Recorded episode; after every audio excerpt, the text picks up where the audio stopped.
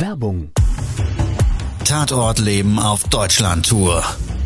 Eine einzigartige Show, perfekt für alle True Crime Fans.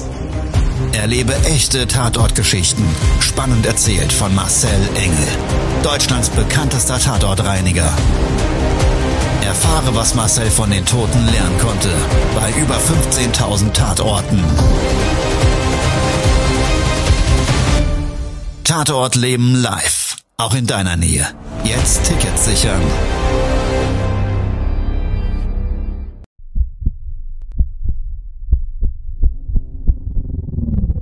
Todesursache. Der Podcast mit Tatortreiniger Marcel Engel. Es wird immer mal wieder in meinem Podcast vorkommen, dass wir sehr tief in das Geschehen eintauchen. Ich werde offen darüber sprechen. Damit meine ich, dass Flüssigkeiten wie Blut als Element das kleinste Problem sein wird. Ich freue mich, wenn ich euch auf eine Gedankenreise entführen darf in meine Welt des Tatortreinigens.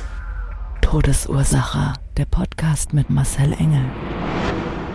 Hallo, ich freue mich ganz besonders, dass du zu dieser Folge eingeschaltet hast. Wir beide erleben jetzt gleich nochmals miteinander einen sehr skurrilen Fall an einem Freitag, den 13.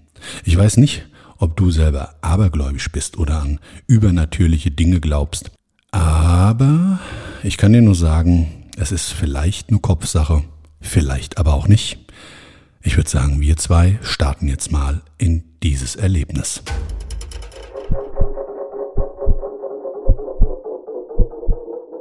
Ein Freitag, der 13. Zum Zeitpunkt meines Auftrags gar nicht in der Bewusstheit, dass dieser 13. Monat gleichzeitig auf diesen besagten Freitag fällt, bin ich von der großen Hausverwaltung bestellt worden zu einem Einkaufszentrum mit Hochhausanlage. Ansage war ganz klar, es gibt vor Ort einen Ansprechpartner im Erdgeschoss des Wohnblocks. Dort gibt es ein Hausmeisterbüro, was auch ja so ausgeschildert ist. Einfach dort klingeln und der zuständige Mitarbeiter wird Sie unterweisen. Ich wusste weiterhin, dass es sich um einen Unfall handelt. In einer Außenanlage vor dem Haus, kontaminierte Fläche in etwa 30 Quadratmeter. Ja, somit bin ich dann an einem schönen, warmen, sonnigen Sommertag zum Einsatzort gefahren. Und wie ich vor Ort ankam, war das ein riesengroßer Gebäudekomplex. Diese Hochhäuser mit circa 20 Stockwerken haben schon wirklich von Weiten aus, wie du in die Stadt reingefahren bist, so wie so, ja, über das ganze Städtchen drüber geblickt. Ja, also du hattest wirklich so ganz dominant diese drei Hochhausriesen sehen können. Ja, und ich bin dann in die Straße meines Einsatzortes eingefahren und ich konnte dann sehen, dass es eine Feuerwehrzufahrt gab. Die war geöffnet und gepflastert und ging dann so leicht bergauf zu einem Platz. Dem Platz dieses Einkaufszentrums.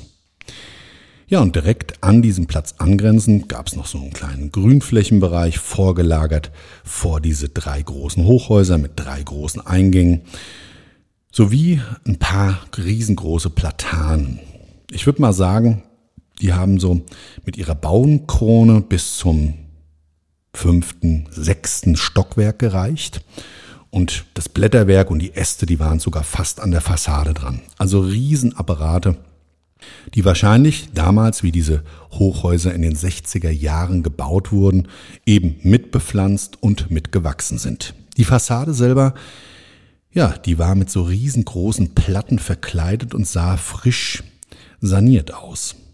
Ich bin dann diese Feuerwehreinfahrt hochgefahren, habe mir vor dem Haus direkt einen Platz, Parkplatz gesucht, weil ich ja auch Geräte im Auto hatte und auch mit denen arbeiten musste. Und wie ich so die Einfahrt hochgefahren bin, gab es rechtsseitig noch so einen großen Mülltonnenplatz. Und auf diesem Mülltonnenplatz, da standen vier Damen, die sich unterhalten haben. So einen kleinen Kaffeeplausch gemacht und die haben mich freundlich, aber sehr interessiert und bestimmend fragend, würde ich vielmehr sagen, wie ich vorbeigefahren bin, angeschaut. Ich dachte erst, das liegt daran, ja, dass wir oft mit einem Rettungswagen verwechselt werden. Ich habe ja neon-orangene Aufschrift auf den Fahrzeugen gepaart mit Silber und das alles auf weißem Untergrund. Und man könnte schon das ein oder andere Mal mit uns mit einem Rettungsdienst verwechseln. Ja, aber sie haben dann die Aufschrift gelesen, freundlich zu mir rübergelächelt und mit dem Finger auf mich gezeigt. Da habe ich mir erstmal ja, nichts dabei gedacht, nichts Ungewöhnliches, dass Menschen ja auf uns und unseren Dienstleistungsrahmen aufwendig bzw. aufmerksam werden. Und vor Ort angekommen, direkt vom Haus geparkt, bin ich dann erstmal zum dritten Hauseingang gelaufen.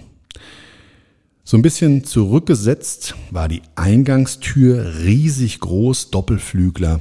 Nebendran eine große Scheibe, drunter liegend eine riesengroße Briefkastenanlage und in der Fassade so leicht versenkt ein großes Klingelbord. Und dann habe ich sie gesehen, meine unterste Klingel. Hausmeisterbüro. Geklingelt und ich konnte in den Hauseingang nicht reinschauen, weil ja diese Glastüren, das war so Milchglas und blickdicht.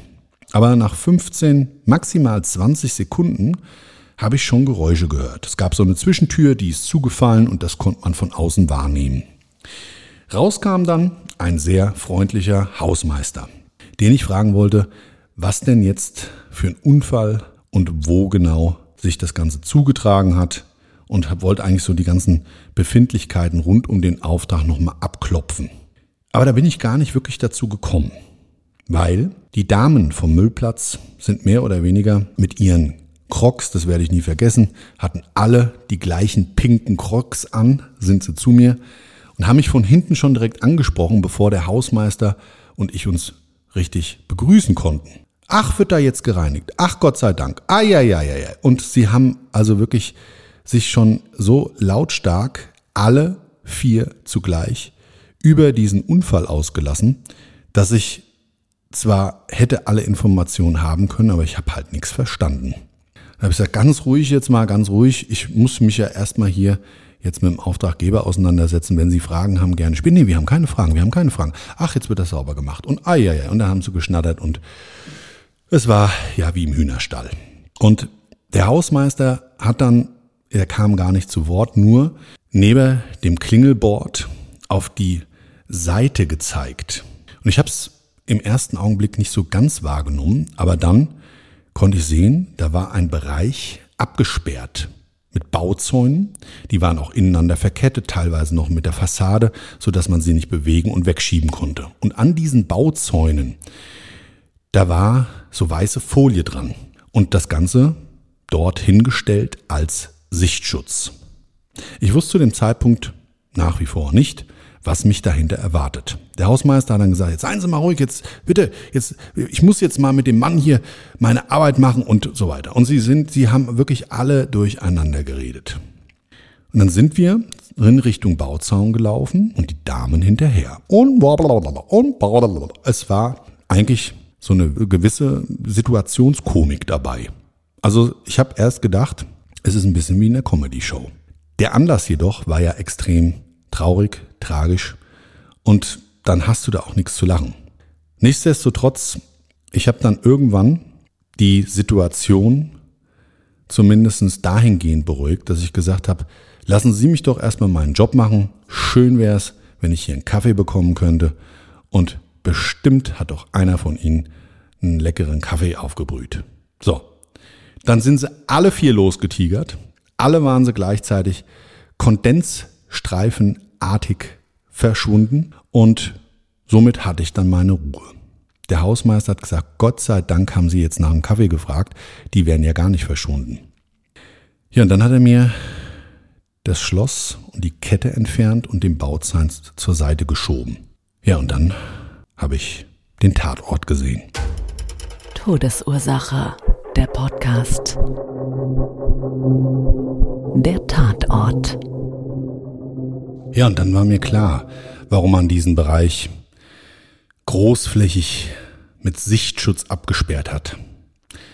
Was ich sehen konnte, war ein riesengroßer Fahrradständer in Reihe ungefähr 15 Meter lang für, ich würde mal sagen, vielleicht 30, 40 Fahrräder, die da nebeneinander gepasst haben. Eine durchgängige Metallstange, ja, die so Metallösen hatte, wo du eben dein Vorderrad reinschieben kannst, um es zu fixieren und dein Fahrrad abzuschließen. Darüber ein Metallgestell, so ungefähr 2,50 Meter hoch, mit einem durchsichtigen Plexiglasdach.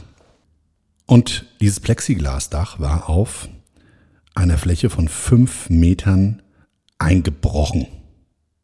Auf dem Boden liegend Waschbetonplatten mit Blut getränkt, der Ständer auf circa zwei Metern dieser massive Metallständer so deformiert, dass er auf dem Boden auflag und du ihn eigentlich so als Fahrradständer in dem Bereich gar nicht mehr erkennen konntest. Viel Blut, teilweise sichtbar an dem Metallgestell des Daches Gewebereste. Und wie ich so nach oben geschaut habe, instinktiv, um mich zu fragen, wie ist denn da was eventuell passiert, konnte ich in diesen Baum schauen. Dieser Baum, der auf einer Wiese neben dem Haus stand, in den Jahrzehnten mitgewachsen mit seinem ja beeindruckenden Blätterwerk. Und da war wie so eine Art Loch von der Baumkrone bis nach unten hin zum Fahrradständer reingefräst. Und diese gesamte Baumkrone war praktisch über dem Fahrradständer wie so eine Art grünes Dach. Ja, und dann gab es dieses Loch und ich habe da so durchgeschaut und du konntest an dem Hauptstamm überall erkennen, dass riesige Äste abgebrochen waren und wie ich so nach oben schaue, habe ich dann an dieser Krone dieses Blätterdachs so einen Pfosten gesehen. Ein riesengroßer Pfosten mit einem rostigen Metallkasten dran. Und wie ich so genauer hingeschaut habe, habe ich es da glänzen sehen. Und konnte erkennen, dass auch an diesem Kasten in, ich sage jetzt mal 15 Meter Höhe oder höher, Blut an dem Kasten klebte. Da habe ich mir nur, oh mein Gott, wie mache ich denn das später sauber? und richte so meinen Blick wieder nach unten, wollte eigentlich gerade den Hausmeister fragen, was passiert ist und in dem Moment kommen die Damen von hinten. Ich habe mir gedacht, oh nein. Naja, dann ging's Geschnatter los. Erstmal haben sie mir den Kaffee gereicht und dann konnte ich schon ein paar Meter weiter, so in der Entfernung von 12 bis 13 Metern, noch eine Riesenblutlache erkennen. Dann habe ich gedacht, das ist aber komisch. Also der eine Fundort, Unfallbereich kann mit dem anderen nichts zu tun haben. Und als ich das so für mich durchdenken wollte, ging es von hinten schon los. Unaufgefordert haben die Damen wieder alle angefangen, gleichzeitig zu sprechen. Jede wollte mir erklären, was ich dort gerade sehe und wie das Ganze geschehen ist. Leicht überfordert habe ich dann irgendwann gesagt, Stopp! Ich verstehe nichts, wenn sie alle gleichzeitig auf mich einreden. Das ist ja schlimmer, wie bei meinen kleinen Kindern, die mir vielleicht irgendwas Freudiges mitteilen wollen und dann wirklich auch alle auf mich einprasseln. Oder wenn ich nach Hause komme, mir alle gleichzeitig Hallo Papa sagen. So kam es mir gefühlt vor, nur mit dem ja, Fadenbeigeschmack, dass diese Informationen, die da auf mich eingeprasselt sind, alle mit diesem Tatort, mit diesen Leichenfundorts zusammenhingen. Also, für mich einmal tief durchatmen und dann habe ich ganz strukturiert und vor allen Dingen sondiert jede einzelne gefragt, was sie denn so weiß. Ja, und dann kam sie, die Geschichte, zum Freitag des 13.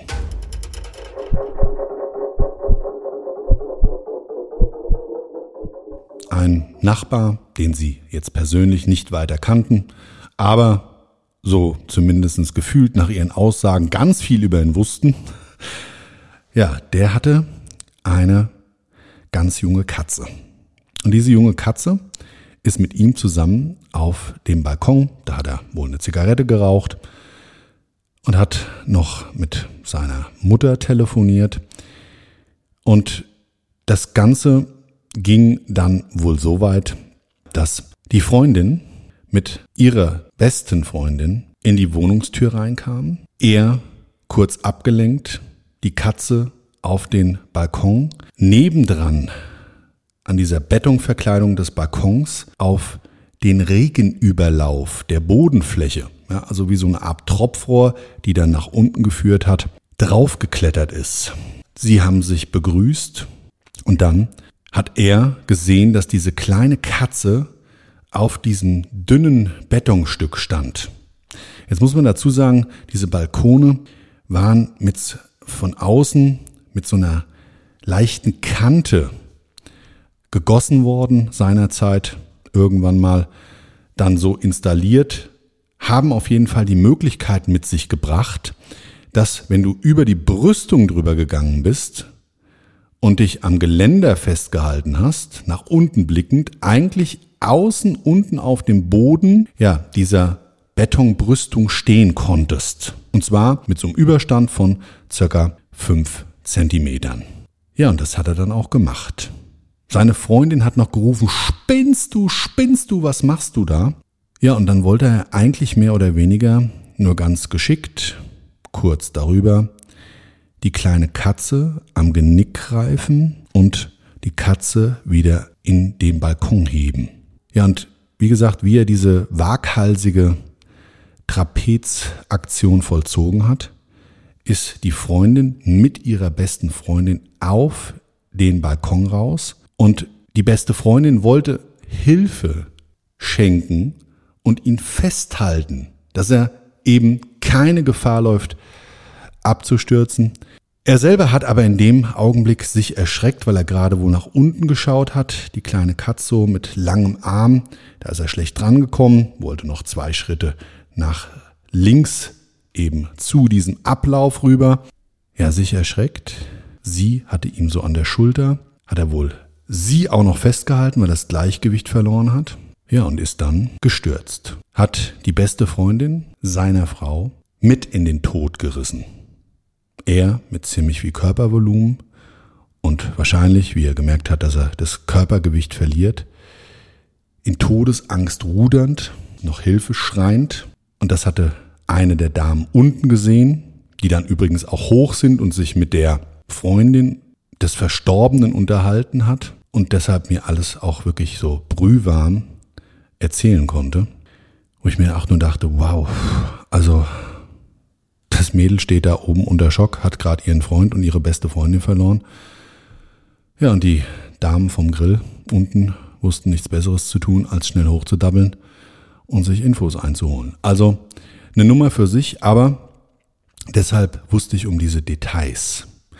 Und jetzt ist das Tragische daran, dass sie, wie sie gestürzt ist, wohl leicht zeitverzögert, auf diesen Pfosten geknallt ist, der also im oberen Blätterwerk, was auch immer mal früher dort dargestellt hat. Das habe ich den Hausmeister nicht gefragt. De facto ist, sie ist wohl da so ungünstig draufgeplackt, dass ihr dabei ja der Kopf fast abgetrennt wurde und er ist mehr in diese Baumkrone gestürzt, aber durch diese Masse mal Beschleunigung aus diesem wirklich oberen Stockwerk mit seiner auch Füllige mit oder seiner Körperfülle hat es den dann wohl so ungünstig da aufgeschlagen, den Arm abgetrennt. Ja, und das haben die Damen mir dann auch erzählt. Ja, der lag da, der Bestatter hat den mitgenommen. Das ist da bei der Wiese und äh, das wäre gut, wenn man das auch sauber macht. Und dann habe ich gesagt, nee, das jetzt, wo ich es weiß, ist sowieso selbstverständlich. Aber da war ich dann auch erstmal wirklich gesattelt. Geschockt, wie das Leben so spielen kann. Jetzt kann man dran glauben oder nicht. Und den Aberglauben mal außen vor gelassen und das Klischee können wir dann jetzt auch noch bedienen, weil die kleine Katze, die war schwarz. Und ich lieb Katzen, und ich liebe auch schwarze Katzen und mir ist es völlig egal, ob sie links über die Straße laufen oder rechts und meinen Weg kreuzen. Es mag sein, dass es Dinge gibt, die für uns unerklärlich sind. Es ist mit Sicherheit so, dass uns unser Ende vorbestimmt ist und leider für die beiden mit einem schrecklichen, tragischen und traurigen Ereignis ihr Leben beendet hat.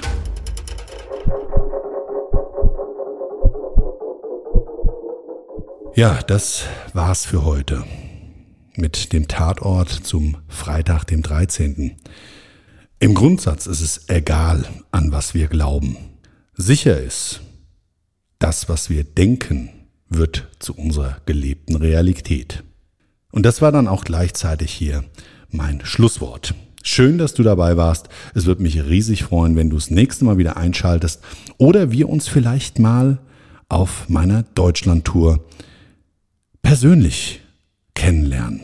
Mit dem Bühnenprogramm Der Tod und andere Glücksfälle möchte ich dich ja in eine Gedankenreise entführen zu meinen spektakulärsten Fällen aus 27 Jahren Berufserfahrung mit unzensierten Hardcore-Videomaterial, mit den erzählten Geschichten rund um das Leben vor dem Tod und den Tatorten.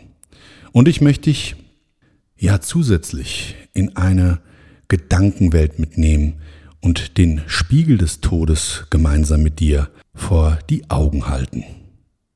Ich glaube, das wird extrem spannend. Die Erkenntnis, die man daraus gewinnen kann, könnte vielleicht das ganze Leben verändern. Also sei sehr, sehr gern dabei. Tickets für dieses Event bekommst du überall im Online-Bereich, wo man Tickets kaufen kann und natürlich an allen bekannten Vorverkaufsstellen. Das war's für heute. Ich wünsche dir einen wunder, wunderschönen Tag, was auch immer davon übrig ist. Und du weißt, getreu dem Motto, mach was draus. Also, bis zum nächsten Mal. Ciao, dein Marcel. Das war's schon mit der neuen Folge von Todesursache, der Podcast mit Marcel Engel, Kopf einer eigenen Spezialreinheit und Tatortreiniger bei mehr als 12.000 Orten auf der ganzen Welt. Was kann Marcel für dich bereinigen? Jederzeit. Weltweit. Melde dich oder klick dich einfach mal durch auf marcelengel.com. Empathisch, tiefgründig, ehrlich. Todesursache lässt dich garantiert nicht kalt. Seid dabei. Ich freue mich. Abonniere die Staffel und du kommst für keine Folge zu spät.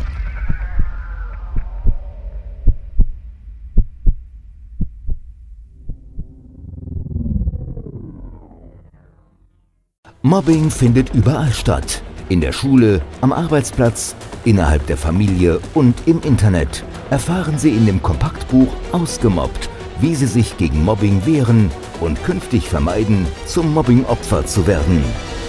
Ausgemobbt von Marcel Engel und Martin Zowak, überall im Buchhandel.